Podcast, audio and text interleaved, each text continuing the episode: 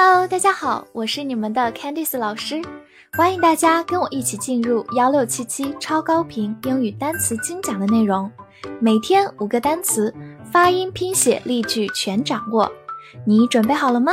我们一起开启今天的学习吧。今天我们来到第二百五十三天的内容，我们来看一下五个单词：after，a f t e r，after。A 发 r，f 发 f，t e r 发 t，after，after，美式发音字母 a 发大口的 a，after 也是可以的。它是一个介词、连词或者副词，表示在什么之后或者后来。比如说，after an hour 就是一小时之后，after an hour。来造个句子。The prince and the princess lived happily ever after. 王子和公主从此过着幸福的生活。童话故事的结尾常常都是以这样一句话结束的哦：“Live happily ever after” 就是从此过着幸福的生活。Prince 就是王子，Princess 就是公主。好，慢慢来读。The prince and the princess lived happily ever after.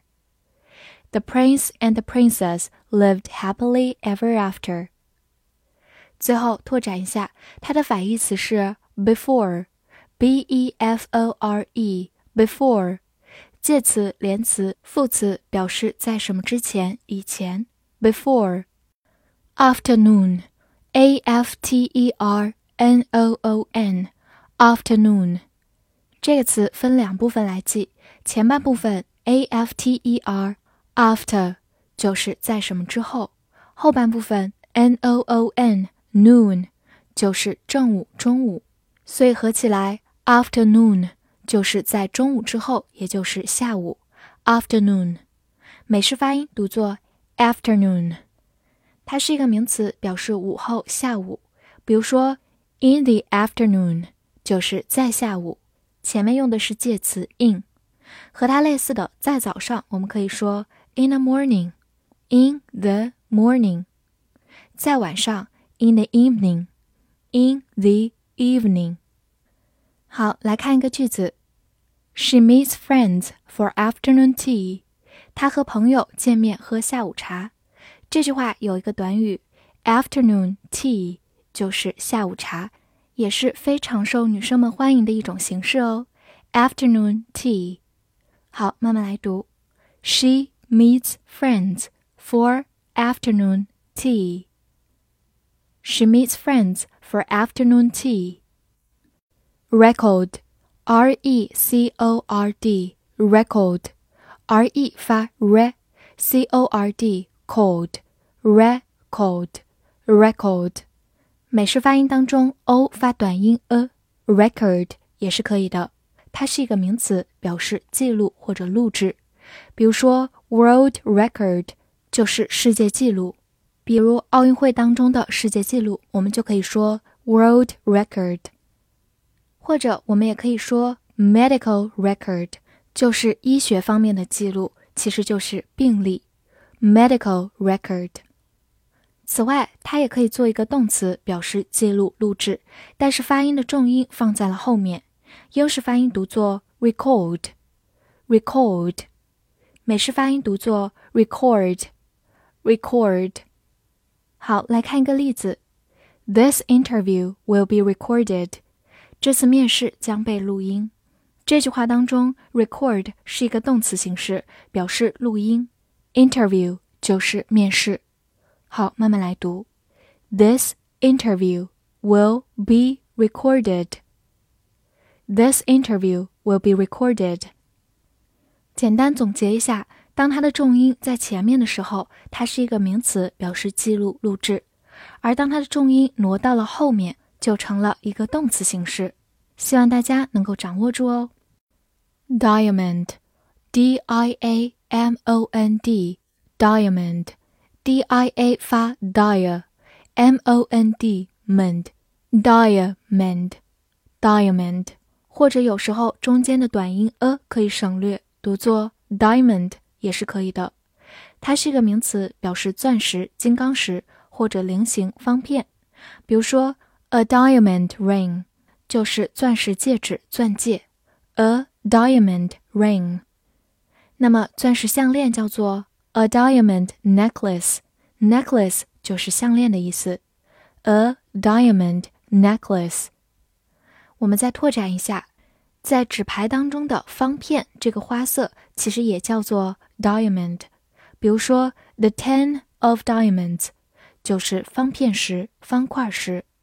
the ten of diamonds。最后推荐给大家一首 Rihanna 曾经非常火的一首歌，名字就叫 Diamond。第一句话就是 Shine bright like a diamond，像钻石一样闪耀。大家有空可以去听一听哦。Careful，C A R E F U L，careful，C A R E 发 care，F U L full，careful，careful，它是一个形容词，表示仔细的、小心的。比如说，Be careful not to wake the baby，小心别吵醒宝宝。这句话当中有个短语，Be careful to do。 就是小心去做某事，那么它的否定就是 be careful not to do，小心不要做某事。wake 就是叫醒、唤醒。好，慢慢来读，be careful not to wake the baby。Be careful not to wake the baby。拓展一下，去掉末尾的 ful 就变回它的动词或者名词 care。 表示照顾、关心，care，所以 f u l 是一个常见的形容词后缀，表示充满什么的，careful。另外，如果我们把末尾变成 l e s s，就变成了它的反义词 careless，就是形容词粗心的 careless。所以大家可以记住，f u l 和 l e s s 是一组相反的形容词后缀哦。after。After，美式发音读作 after，介词、连词、副词在什么之后？后来。Afternoon，afternoon，美式发音 afternoon，名词午后、下午。Record，record，美式发音 record，名词记录、录制，或者读作 record，record。 美式发音 record，动词记录录制。diamond，diamond，名词钻石、金刚石、菱形方片。careful，careful，形容词仔细的、小心的。翻译句子练习：小心去记录这枚钻戒的信息。今天下午，这句话你能正确的翻译出来吗？希望能在评论区看见你的答案。喜欢我的课程，不要忘记点赞并关注我哦。See you next time.